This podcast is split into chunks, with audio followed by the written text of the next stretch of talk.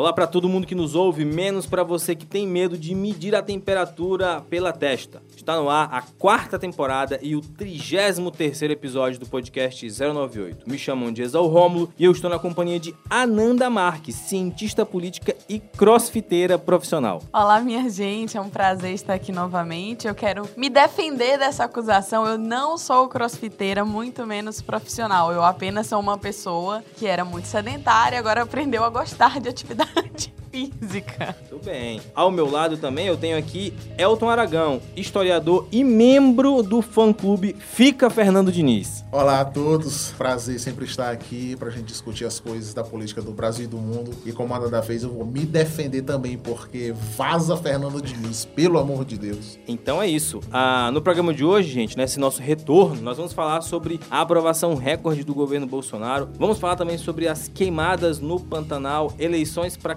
capital Ludovicense e além dos quadros característicos que marcam esse programa aqui.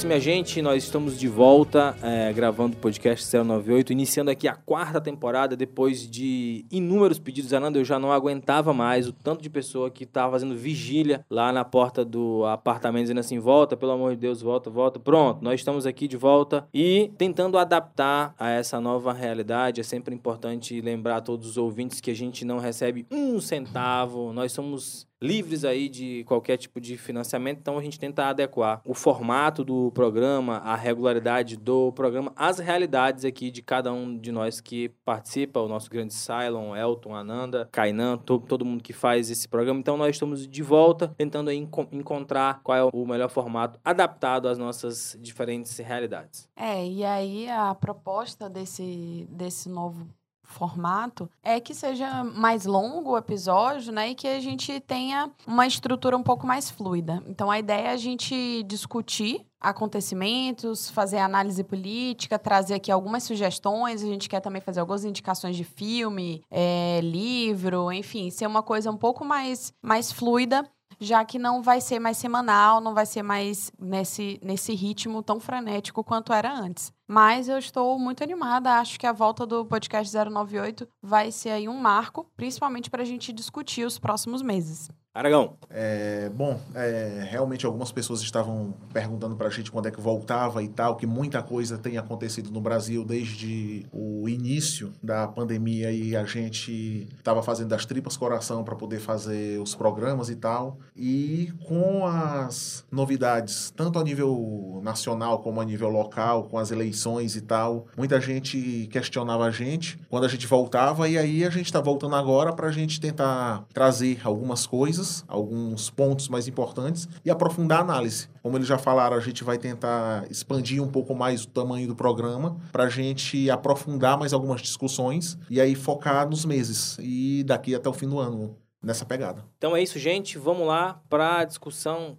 propriamente dita. Em primeiro lugar, eu queria trazer aqui o fato de que o governo Bolsonaro chegou, né? O presidente Bolsonaro chegou aí à sua melhor aprovação desde o início do mandato. O que corrobora com o que ele tem dito que assim, a resposta à pandemia tem sido a melhor possível, ele tem dado um exemplo, nós temos sido aí um país com total condições de responder a esse desafio do século, que é essa crise sanitária sem precedentes. Então, é, eu acho que a gente tem que começar o, o nosso debate olhando especificamente para essa questão. Qual é? A questão de que um dos legados que esse governo já mostra é de que não existe mais verdade, não existe mais realidade objetiva que a gente possa discutir, de que dados epidemiológicos, óbitos, casos, tudo isso tido do ponto de vista objetivo é nada perto de um governo que consegue impor a sua narrativa de forma bastante eficiente e consegue comunicar para a sociedade brasileira exatamente isso. Ele é perseguido e algo que nós já falávamos aqui, acho que desde a primeira temporada desse programa, como que para um governo autoritário, o inimigo externo, ele precisa sempre ser constante. E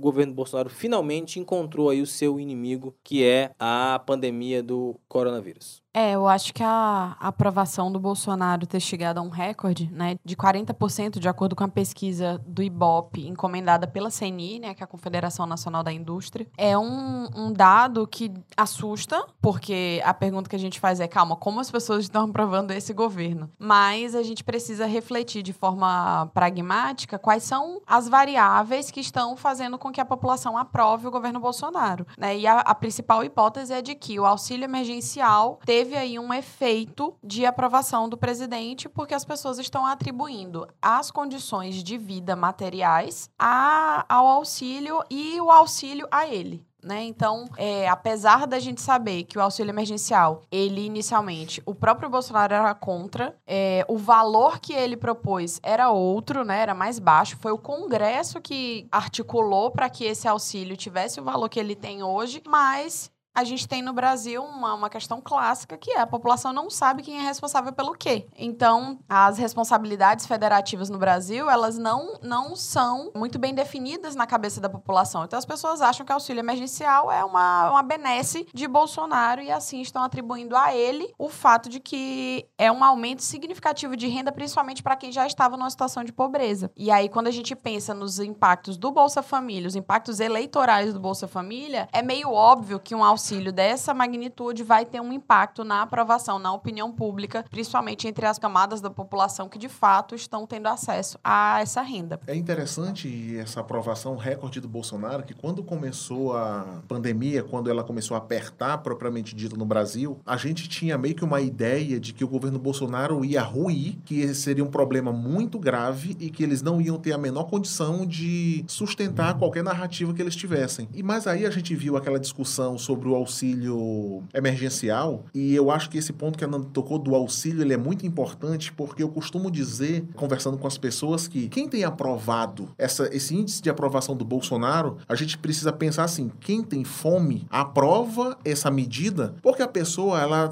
pensa pragmaticamente e que ela não está muito preocupada se é o Bolsonaro, se é o Lula, se é a Dilma, se é o John Biden, se é o Trump. É uma pessoa que está buscando um gás para sua cozinha sozinha buscando uma lata de sardinha para dar para os filhos. Ela não está preocupada se é o Bolsonaro ou se é outra pessoa. Ela está preocupada em colocar um pouco de comida na sua casa. E isso faz com que quem está no poder hoje dando, entre aspas, dando esse auxílio é o Bolsonaro. Então, assim, o nível de aprovação vai subindo, independente das narrativas que eles criem, como, por exemplo, na fala dele na ONU, que ele chegou ao cúmulo de dizer que o auxílio emergencial no Brasil é o equivalente a mil dólares. Assim, as pessoas, sei lá, na Suécia, Suécia, talvez não vão pesquisar, olha, deixa eu ver se esse cara aqui falou que é, é verdade se é mentira. A pessoa que está num estado pobre, no interior do Ceará, do Rio Grande do Norte, ele não vai estar tá preocupado em, não, eu vou responder essa pergunta porque eu aprovo as medidas do governo Bolsonaro. Tem dinheiro naquele mês, naquele auxílio emergencial? Poxa, esse cara está me ajudando. Não tem? É, então ele é, é, é complicado fazer essa relação. É, então, eu acho que a gente precisa olhar, que eu, eu concordo com os pontos que vocês eh, levantam, mas eu queria indicar aqui que hoje o governo vive um paradoxo, tanto do ponto de vista econômico quanto do ponto de vista da própria posição dele. Se você imaginar que foi um governo que durante a campanha não teve aprovação no Nordeste, nunca foi uma região de interesse eleitoral e agora se vê aí com uma aprovação recorde, principalmente entre os mais vulneráveis, que é essa discussão que nós estamos fazendo aqui, entre essa conexão do voto com essa vulnerabilidade social. Então, você tem um governo que, do ponto de vista dos seus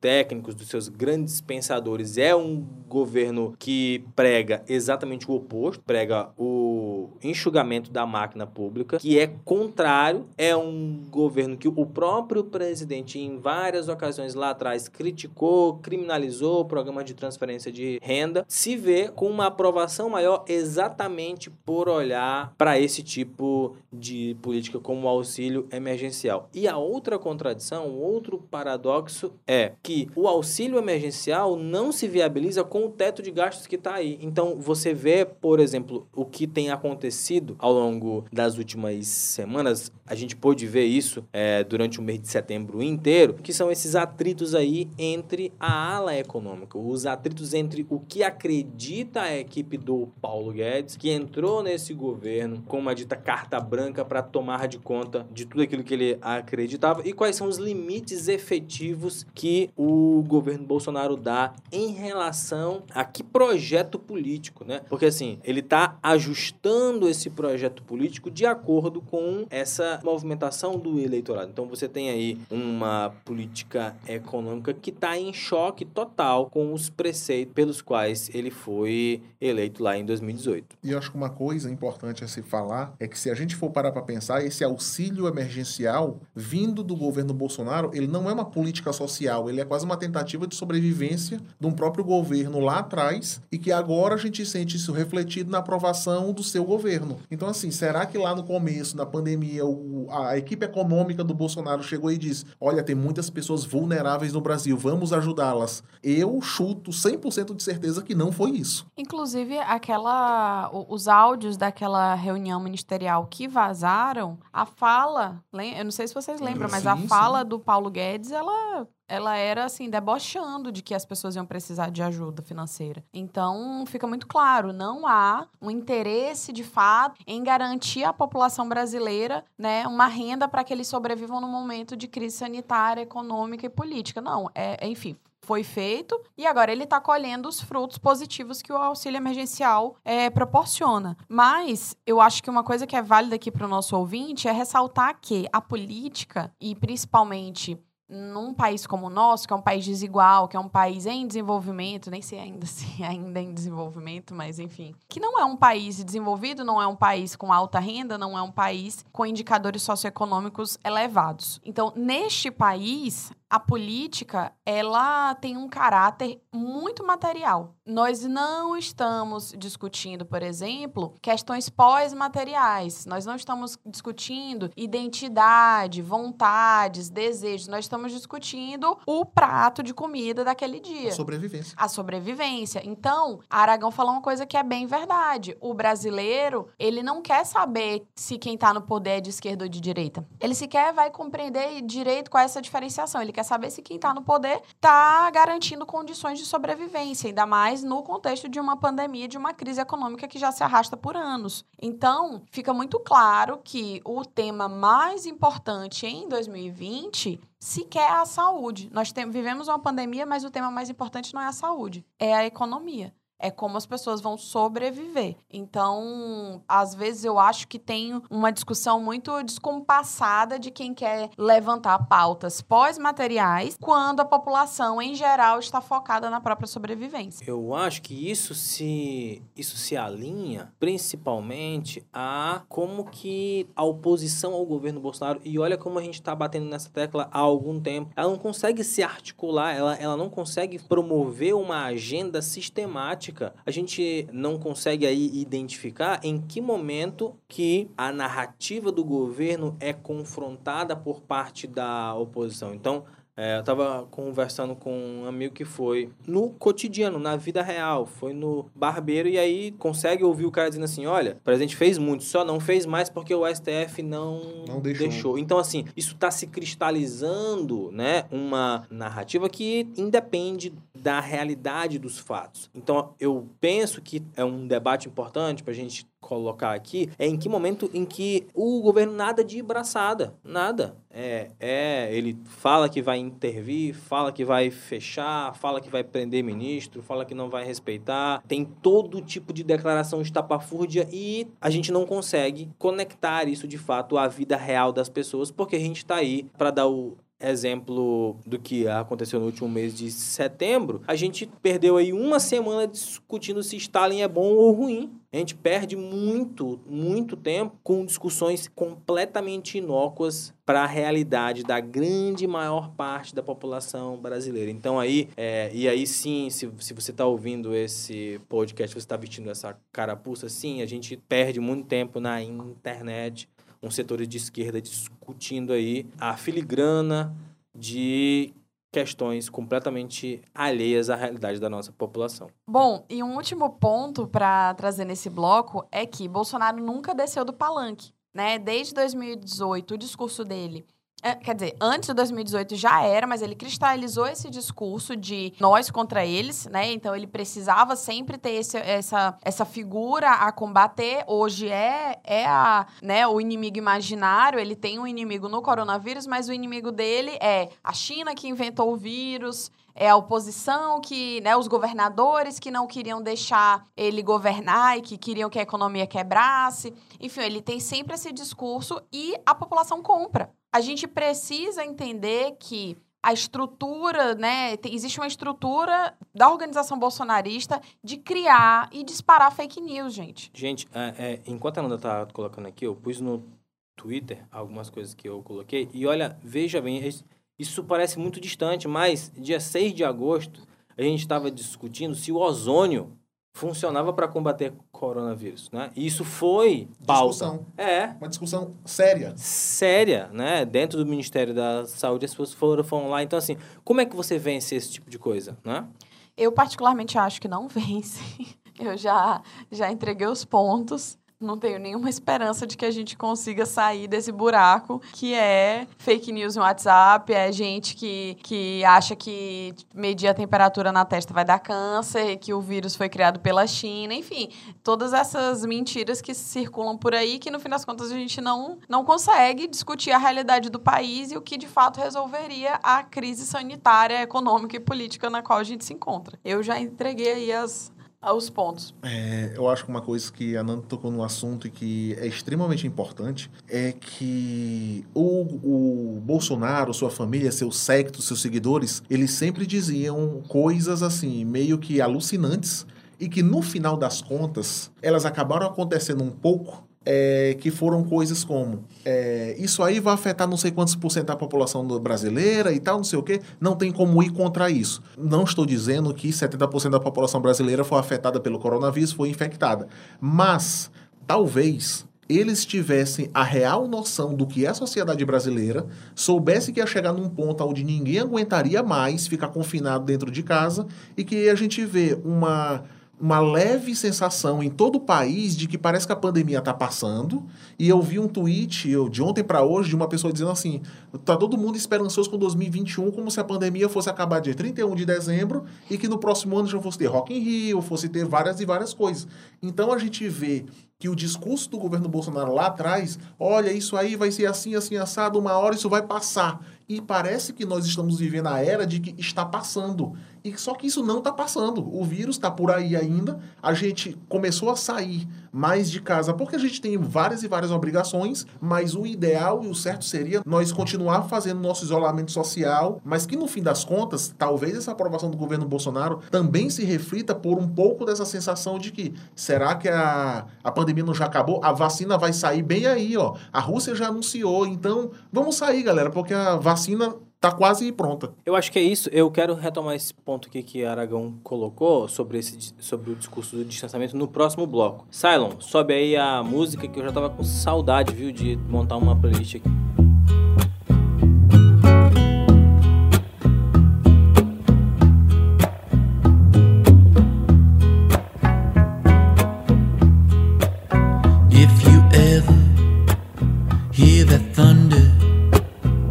Your eye to the sky, boy, and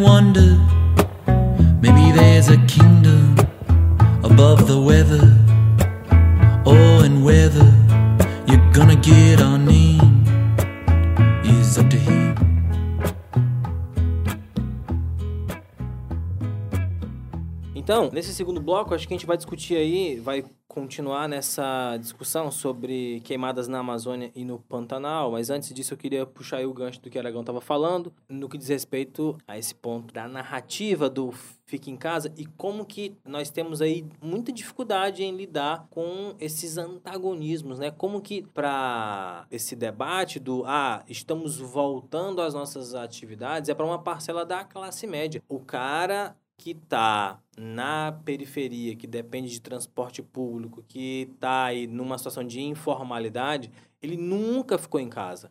Ele nunca pôde aí se distanciar efetivamente da sua família. Então, essa vigilância que nós temos, e aí nós não estamos falando de ir lá para o posto A da da península. É, a gente não está dizendo aí de ir lá pro casarão, a gente está dizendo do cara que precisa sair para trabalhar. E como que a gente não consegue, de fato, olhar e fazer aí uma reflexão sobre o que que essa parcela da população realmente precisa. Então, eu imagino que isso seja aí um ponto, como fica em branco, né, como passa em branco, a gente não consegue se conectar com esse eleitorado, a gente acaba abrindo espaço aí para que, que um discurso autoritário e salvacionista tome de conta. Não é isso? Então, vamos lá, Nanda, para discussão, porque essa, nesse mês de setembro o presidente da República falou na, na ONU e um dos aspectos que mais chamou a atenção foi a resposta que ele deu, né? Foi o discurso dele sobre as queimadas na Amazônia e no Pantanal. É, vamos trazer aqui alguns números para gente, porque o INPE, que é o Instituto Nacional de Pesquisas Espaciais, registrou mais de 7,6 mil focos de queimadas na Amazônia nos primeiros 28 dias de agosto de 2020. É um recorde para qualquer mês desde que o monitoramento começou a ser realizado em 1998. Então, agora a gente tem aí satélite com viés ideológico, Aragão. É. Agora o satélite ele tá aí claramente mal intencionado. Comunista. é, um, é um satélite comunista e esses focos são claramente aí, eles cumprem um papel, tentar desestabilizar o governo Bolsonaro. Ele foi dar a sua declaração, acho que o Silent pode colocar aí pra gente alguns trechos. Eu peço desculpas aí para os nossos ouvintes por conta disso, mas enfim, para a gente alimentar aqui o debate. Nosso agronegócio continua pujante e, acima de tudo, possuindo e respeitando a melhor legislação ambiental do planeta. Mesmo assim, somos vítimas de uma das mais brutais campanhas de desinformação sobre a Amazônia e o Pantanal. A Amazônia brasileira é sabidamente riquíssima.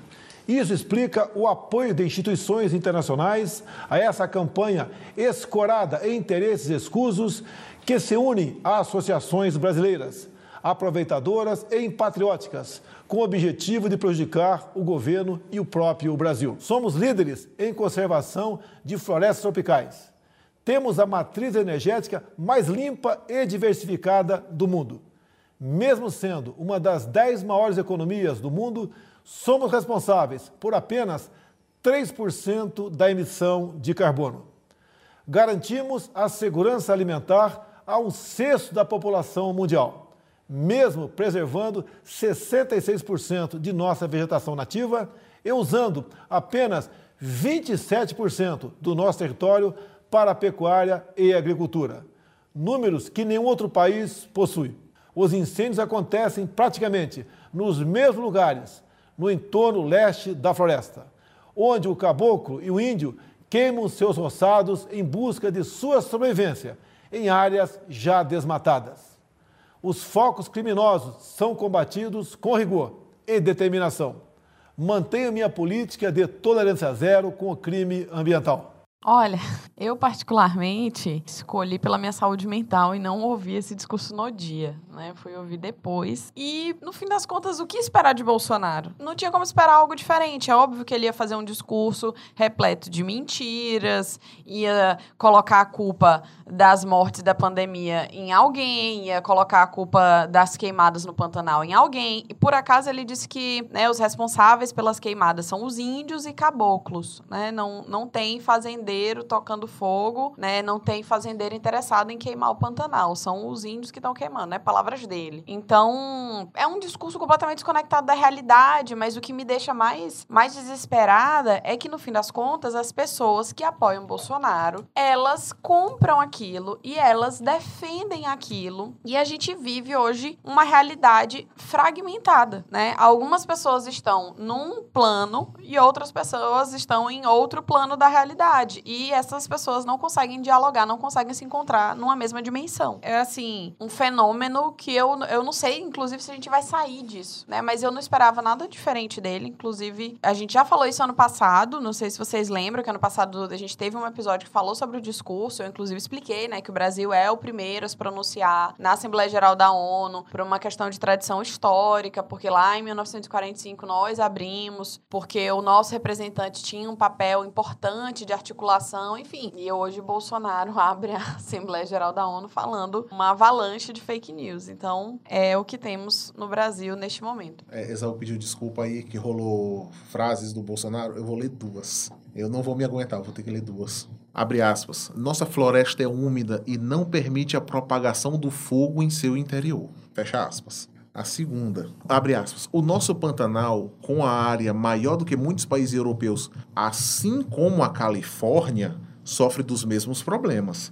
As grandes queimadas são consequências inevitáveis da alta temperatura local somada ao acúmulo de massa orgânica em decomposição. Veja bem, o nosso presidente ele vai no discurso da ONU, que é talvez a maior instituição internacional que já existiu ou que existe, e ele faz um comparativo de áreas como o Pantanal e a Califórnia para justificar as queimadas. Qualquer pessoa que fez assim até a oitava série sabe que as condições geográficas do Pantanal e da Califórnia são completamente diferentes. Nossos amigos geógrafos que estão aí ouvindo agora o podcast aí podem comentar sobre isso. Se talvez a gente estiver falando besteira aqui, vocês podem corrigir a gente. É um um, discurso assim que a gente dá como translocado, e como a Nanda disse no começo da fala dela, eu acho que esse é o ponto importante. Isso aqui, independente do que ele fale, isso cola nos seus seguidores. Que agora, como é, não é ano de eleição presidencial, eu não vou chamar de eleitores, mas eu vou chamar de seguidores. Isso cola com eles. E a gente tem que entender também que existe uma política feroz de comunicação da família Bolsonaro e do seu núcleo duro ali de usar redes sociais, principalmente principalmente o WhatsApp, para divulgar coisas que eles têm absoluta certeza que não são verdades, mas eles precisam manter um tipo de discurso que na cabeça deles talvez seja coerente, que é, como a gente estava falando anteriormente, existe um inimigo. Quem é o inimigo hoje? É a ONU. Talvez tenha até alguém que diga assim: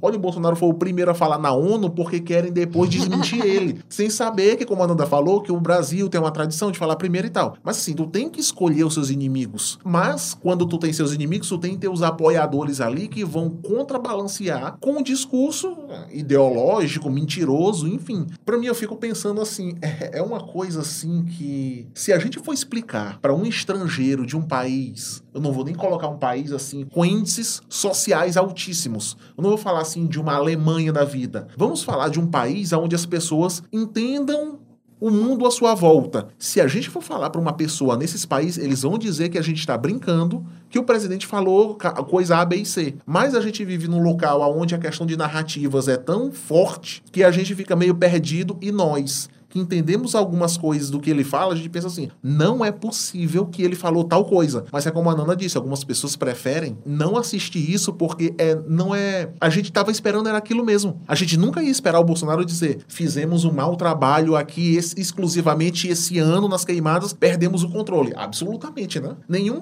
governo vai dizer a culpa é nossa, mas nesse caso aqui é muito mais fácil jogar a culpa no outro e pronto. Eu entendo que essa. A gente viu aí, né, que o Ministério do Meio Ambiente não aplicou todos os recursos que ele tinha à disposição. Então, assim, não foi uma questão de falta de dinheiro, não foi uma questão de falta de planejamento. Assim, sobrou o planejamento, né? Tá muito claro que a partir do momento em que eu tô, a gente está discutindo aqui o absurdo, né? Mas dentro da rotina administrativa, dentro do que se propõe é, o Ricardo Salles e toda a equipe do alto escalão do Ministério do Meio Ambiente tem aí um sentido muito claro que é, olha, eu vou estimular um setor, qual é o setor que mais ganha com essas queimadas, né? Qual é o setor que mais está alinhado com, com essa destruição ou com essa devastação. Então, a lição que fica é como que é possível você aparelhar o Estado de forma e tocar uma agenda que é tida aí como desimportante, que é, por exemplo, essa agenda ambiental, ela é, ela é tida como desimportante. Então você está aí tentando impor uma estratégia econômica do agronegócio muito vinculada a uma, a uma distorção da realidade mesmo, mas a gente precisa entender aí qual é que é o, qual é que é o sentido disso, não é? É, e eu acho também que no fim das contas, lá no começo da pandemia, quando a gente ainda estava fazendo aqueles episódios do Quarentena 098, a gente discutia as estratégias do governo Bolsonaro e os embates que existiam no Pacto Federativo Brasileiro, né? De como a pandemia ela escancarou as fragilidades do nosso sistema e que quando União e estados não atuam de forma coordenada, a população sofre, né? E Bolsonaro fez essa aposta, ele bancou essa aposta, ele dobrou a aposta e, de fato, ele ganhou. Ele ganhou a aposta. No fim das contas, teve um momento aí de crise, teve um momento, principalmente quando o Moro saiu do governo, foi um momento de, de grande é, desaprovação do governo e os governadores foram crescendo. A gente teve um momento em que os governadores, de fato, estavam com uma imagem muito positiva, mas o governo federal, no fim das contas, é o ator que dispõe de recursos, não só recursos financeiros, mas recursos de máquina burocrática. É a burocracia mais qualificada para coordenar ou descoordenar políticas públicas. Então, essa descoordenação, por exemplo, o Ministério do Meio Ambiente não aplicar todos os recursos, não cumprir com todas as políticas públicas já existentes para prevenir as queimadas, isso tem um impacto. O governo estadual não consegue segurar. Porque o governo estadual não tem recurso financeiro, não tem uma máquina burocrática que sustente isso. Então, o Brasil veio existindo nesse arranjo, porque no fim das contas, isso é inclusive uma herança aí do nosso período do Império. Né? Sempre houve no Brasil, desde o Império, esse, esse intuito de, e essa discussão sobre a centralização e descentralização, sobre como havia necessidade de um poder central que coordenasse um país dessa magnitude, e por isso as províncias elas sempre tiveram em disputa com esse poder central, e o que se consolidou na República foi uma união forte e estados que ficam negociando com essa união.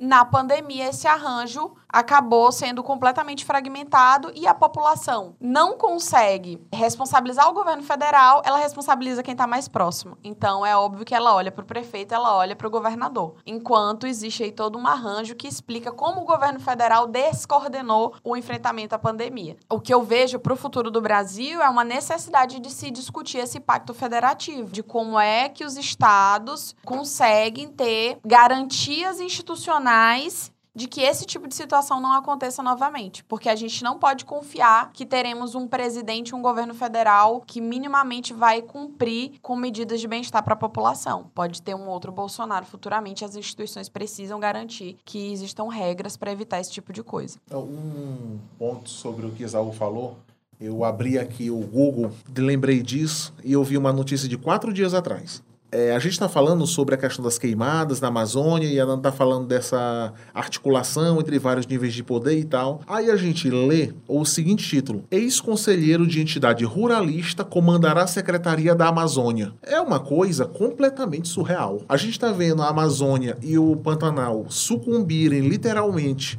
a fogo e a gente vê o que, que o governo federal vai fazer. Qualquer lugar minimamente organizado do mundo iria buscar pessoas capazes de conseguir dar um freio nisso e pensar uma política para o futuro para não destruir talvez o maior bem natural do Brasil. O que o governo Bolsonaro faz? Alinhado com um grupo de empresários, ruralistas, pecuaristas e tal, o setor do agronegócio, os caras colocam no comando de uma secretaria um ex-conselheiro de entidade ruralista. É uma uma coisa assim que ninguém consegue. Quer dizer, a gente consegue entender a lógica disso, mas ninguém consegue aprovar minimamente medidas como essa. O dado sobre a queimada é o objetivo, né? E você entende que tem aí uma preocupação mínima com o ecossistema ou com o impacto ambiental, o impacto ecológico disso, você vai tentar buscar uma estratégia. Como não há um compromisso com isso, você está aí tentando é, impor essa, essa agenda que é o que a gente está discutindo aqui. Mas, bem, vamos lá para o nosso quadro. Podcast 098 Quer Saber? Podcast 098 Quer Saber? A gente quer saber o que, que a nossa bancada aqui tem assistido, ou tem lido, ou que indica pra gente. Ananda Marques. Olha, agora na, na quarentena, eu me dediquei às leituras principalmente de livros sobre feminismo, né? Que já é um, um projeto meu de algum tempo. E eu vou indicar para vocês o Irmã Outsider, da Audre Lorde. É uma poetisa é, norte-americana e é um livro excelente de ensaios, né? O primeiro livro dela é em português, traduzido pela Stephanie Borges. Inclusive, quem quiser segui-la no Twitter, vale muito a pena. E fica aí a minha sugestão. É um livro incrível e que mudou muito da minha percepção sobre o feminismo em relação às desigualdades entre mulheres. Muito bem. O tempo que Catarina deixou eu ler alguma coisa, eu consegui é, aprofundar um pouco as leituras que eu tinha sobre é, democracia e internet. Existe no Brasil dois principais, digamos assim, é, núcleos de pesquisa sobre democracia e internet, que são os departamentos de comunicação, de comunicação e política. E eles são bem interdisciplinares, tanto da Federal da Bahia como da Federal do Paraná. E eles têm alguns grupos de professores que trabalham muito bem isso. E alguns estudantes, mesmo professores, estão numa pegada de é, tentar ver como que políticos usam redes sociais e tal, e como isso pode ou não não no, no sentido do, das pesquisas deles, é, melhorar, digamos assim, a qualidade da nossa democracia. Como indicação de leitura, eu digo para vocês darem uma pesquisada nos sites dessas duas instituições e ver os, as publicações que eles têm de livros, de artigos, de revistas, que é muito interessante, principalmente numa eleição que a gente acha, imagina que vai ser bem mais digital do que foi todas as outras. E como filme, recomendar o filme Dilema das Redes, que da Netflix, é, sobre o mundo que a gente vive, o mundo digital, tecnológico, enfim. É, eu, fora as, todas as leituras do doutorado que eu estou fazendo, eu indico aí um livro que eu li, que eu ainda não terminei, mas que é excelente, que é o do Eric Hobsbawm, A História Social do Jazz. Ele vai aí olhar para que aspectos mostram a formação do jazz enquanto gênero musical lá no lá no delta do Mississippi, lá nos Estados Unidos, e é um livro assim fantástico para quem gosta de jazz, para quem gosta de música, para quem gosta de história, para quem gosta do Hobsbawm, História Social do Jazz.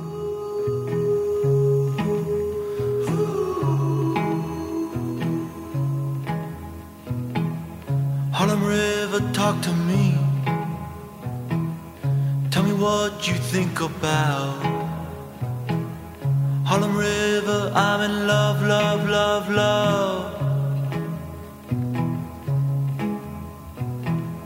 Harlem River, talk to me.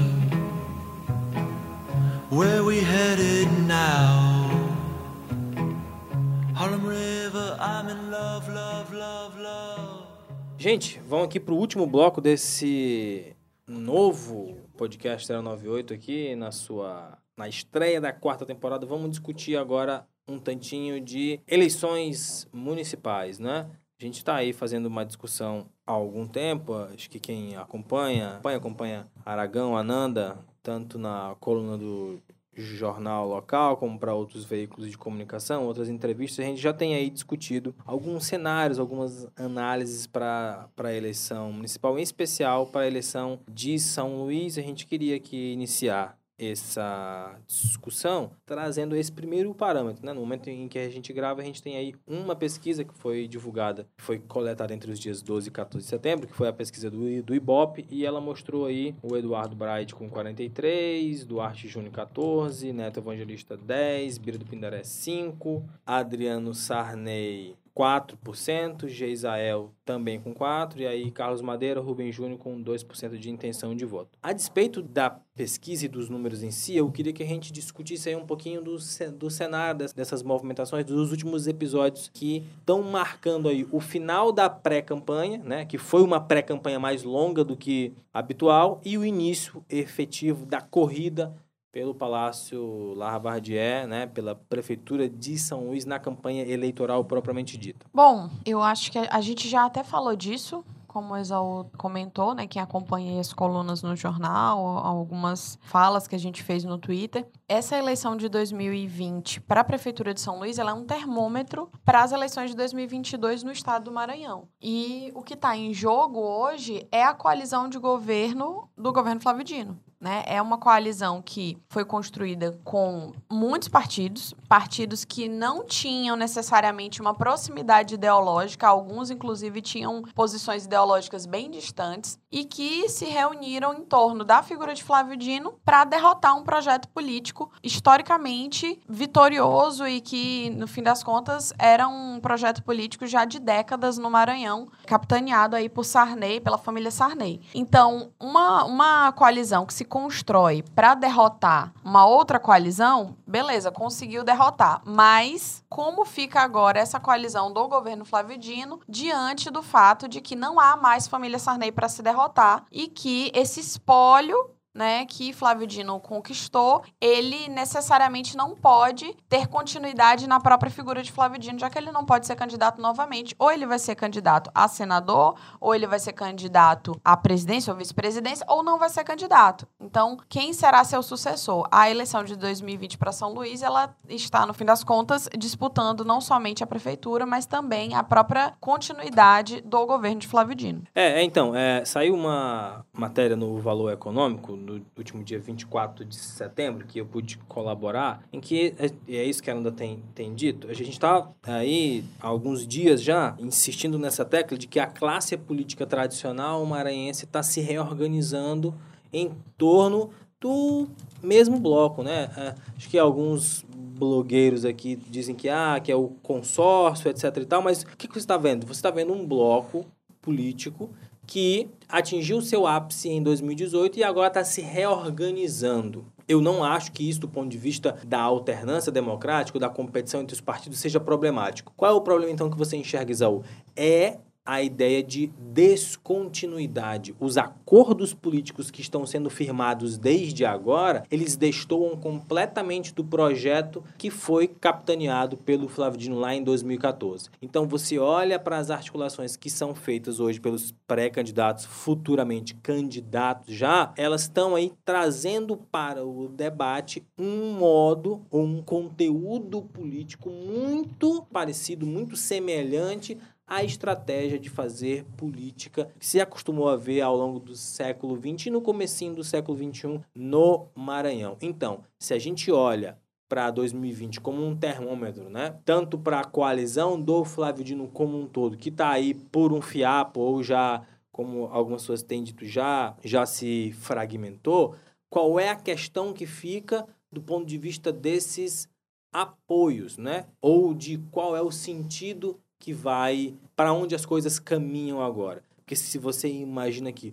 oito anos, né, dois mandatos, pode parecer muito tempo, mas para o tipo de governo que o Flávio Dino fez, que foi um governo de investimento em indicadores sociais, esses, esses resultados eles só vão ser enxergados com maior clareza um pouco mais lá na frente. E como que essas lideranças estão aí, de certa forma, para chegar ao poder abrindo mão das características que diferenciaram o projeto Flávio Dino de um projeto oligarca que ele venceu tanto em 2014 quanto em 2018. Essas eleições municipais em São Luís, é, a gente vai focar mais em São Luís, até porque a gente não tem uma capacidade de abarcar todo o Maranhão. A gente pode até ver uma possibilidade de ver um, em um outro programa um pouco mais de como funciona a lógica de uma eleição municipal no interior. É, essa eleição em São Luís, como o Exaú e a Nanda falaram, ela vai mostrar um pouco de como a coalizão do Flávio Dino de oito anos para cá da pré-campanha dele para até hoje, no que isso vai resultar. E aí, quando eu vejo, por exemplo, os principais candidatos a gente tem seis nomes, vamos colocar assim. Nós temos quatro que são claramente, tecnicamente hoje, da base do governo ainda, que é o Duarte Júnior, o Neto Evangelista, o Rubem Júnior e o Bira. E nós temos dois que já, estão, já são associados ao o que se chama por aqui de o outro lado da ponte, que é o sistema mirante e tal, que é o Braide, e o próprio Adriano Sarney, que é o candidato entre aspas, da família.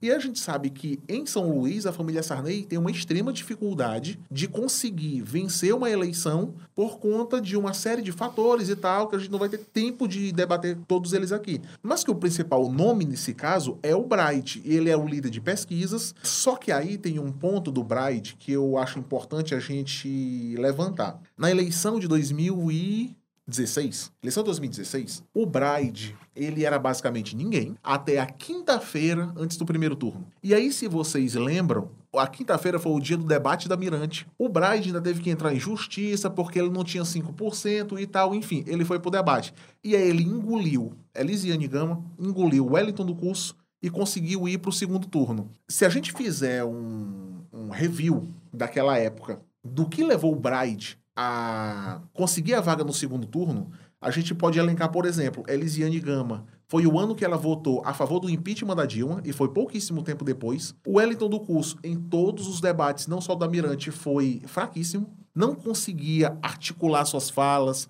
o seu projeto de governo era sempre criticado.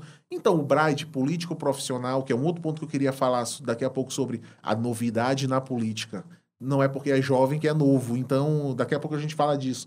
O Bride, um novo na política, jovem, é extremamente articulado, foi em todos os pontos fracos dos outros candidatos e conseguiu é, ir para o segundo turno. Será que Bride tem toda essa força política que a gente hoje em dia, que uma pesquisa como essa julga, eu tenho sérias dúvidas sobre isso. E um outro ponto que eu queria levantar agora era sobre uma tentativa de busca, principalmente no caso do Rubem Júnior, de se apoiar numa aprovação do governo de Edivaldo Holanda, que é em torno um pouquinho mais de 50%. É, a gente sabe, nós vivemos em bolhas. As pesquisas são feitas, a gente respeita as pesquisas e tal, mas assim, a gente vive numa cidade que, assim, na minha opinião, não sei a opinião de Exaú e Ananda, a gente vive numa cidade que eu considero é, bem problemática e talvez mais problemática do que do, antes de, do, do governo de Edvaldo Holanda. Não sei se a estratégia correta é se aliar, é, buscar um apoio na popularidade de Edvaldo Holanda Júnior. É, mas enfim, eles vão buscar suas estratégias e aí desses nomes aqui, a gente aqui,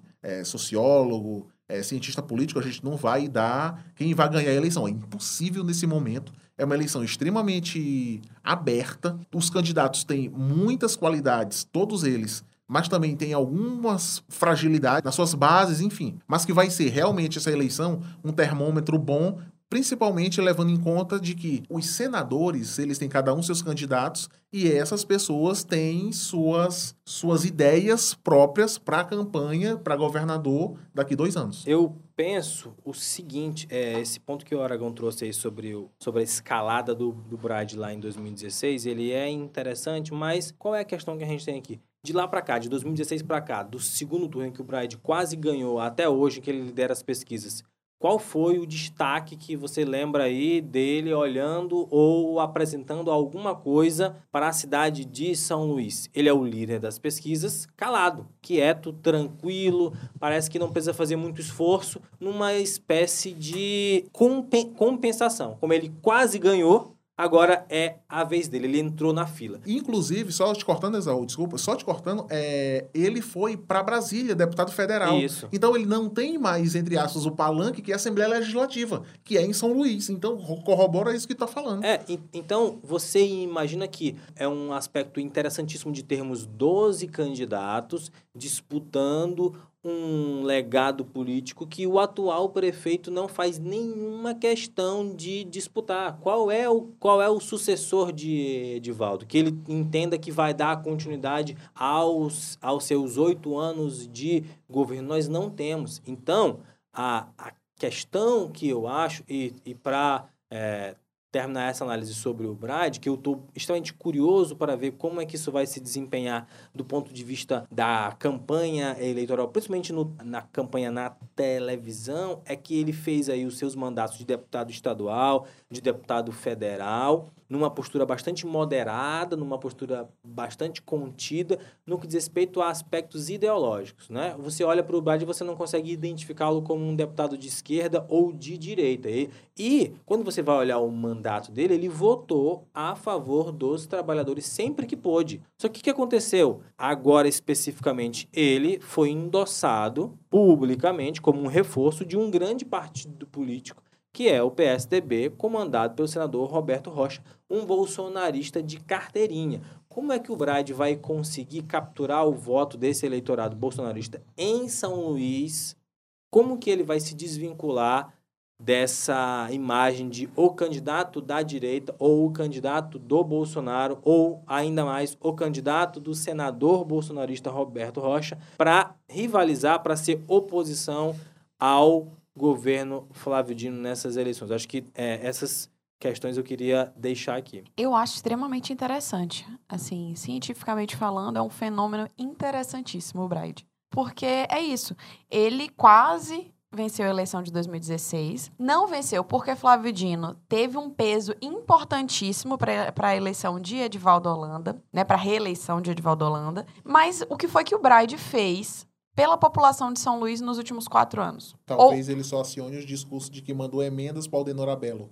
Se vocês colocarem no Google, isso. é isso. isso é o único discurso que ele tem. Mas é, esse é o ponto. Ele é um candidato que ninguém sabe o que pensa. Ninguém sabe o que pensa, ninguém sabe o que defende. Ele e é um candidato silencioso e que consegue ter 43% de intenção de voto. Eu acho isso interessantíssimo. E sabe, e sabe qual é o outro lado da moeda?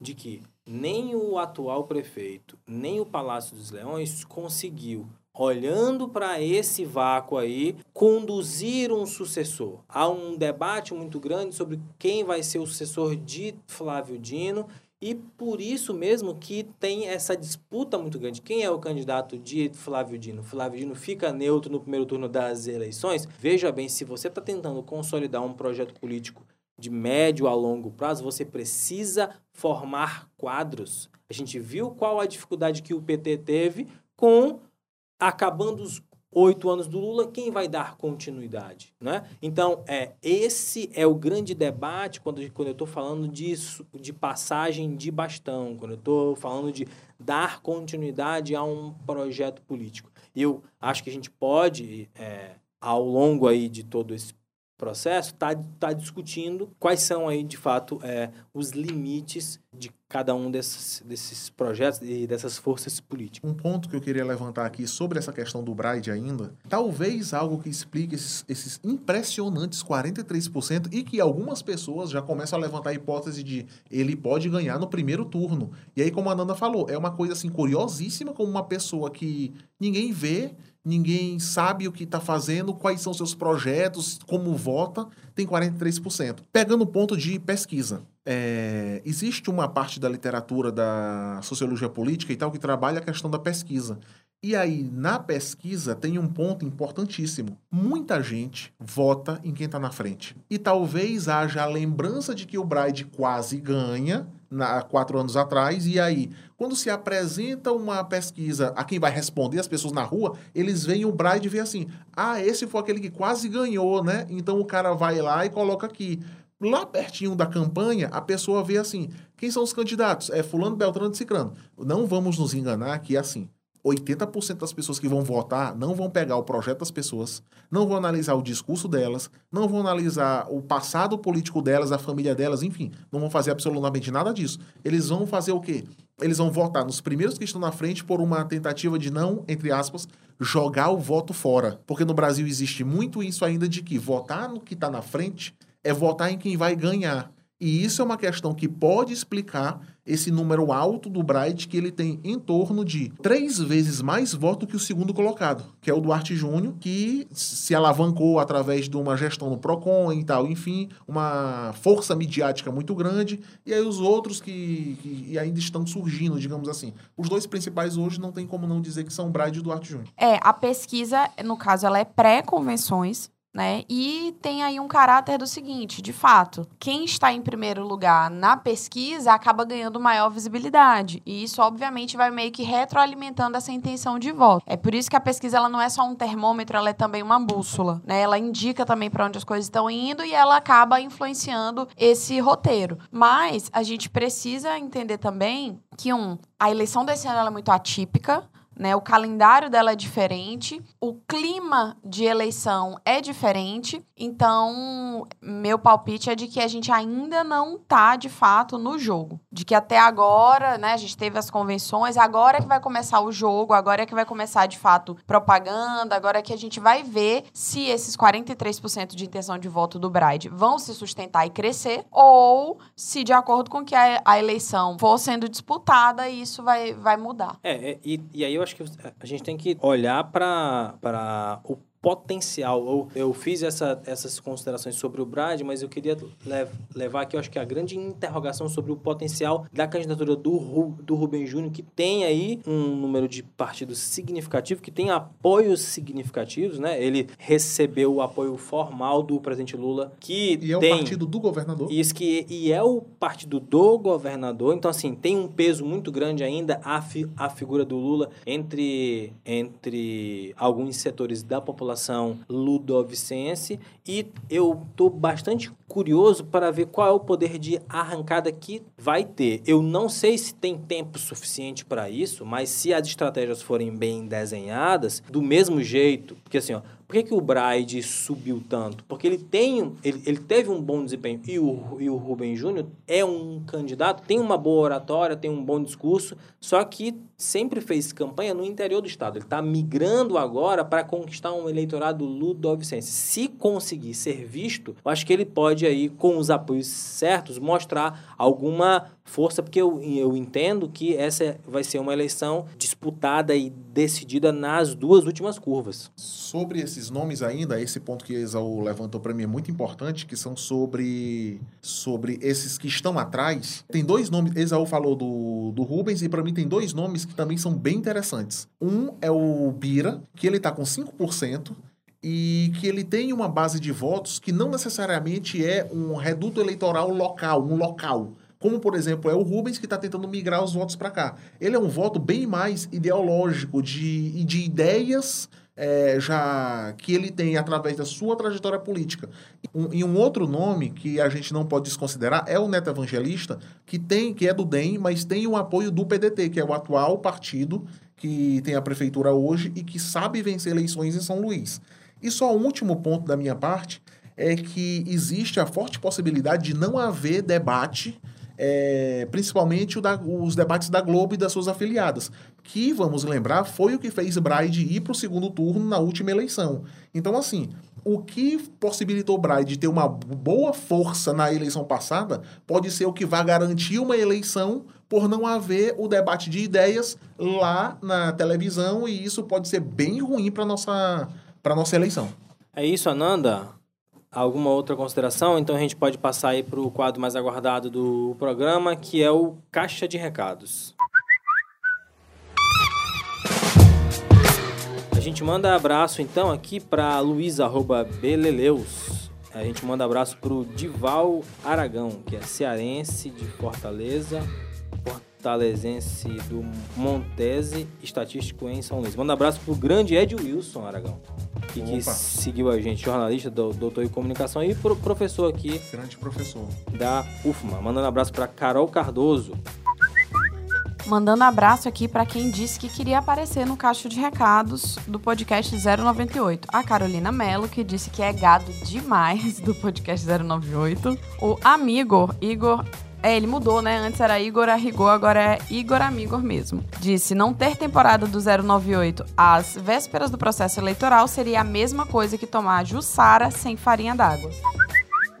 Mandando abraço para Aldenora Cavalcante, que recomendou a gente e acho que ouviu aí alguns episódios enquanto a gente estava na nossa pausa mandando abraço já cativo para Petisqueiro, dizendo que já estava até desacostumado. Que bom que vocês estão de volta.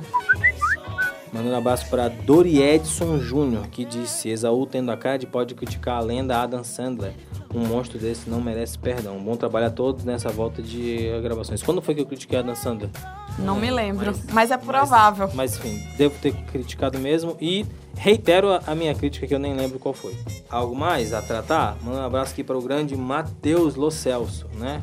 Que respondeu aqui qual foi o primeiro podcast que, eles, que, que as pessoas escutaram. Ele disse a gente.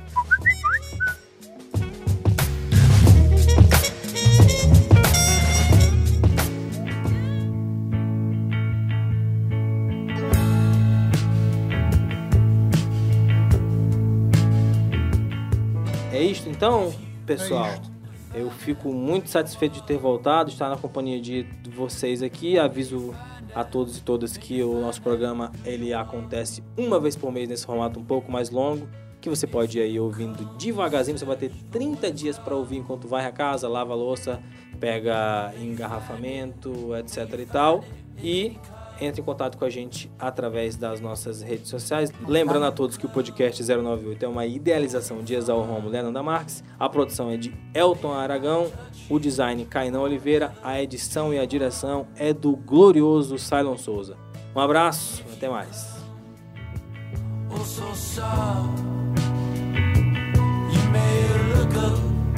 one day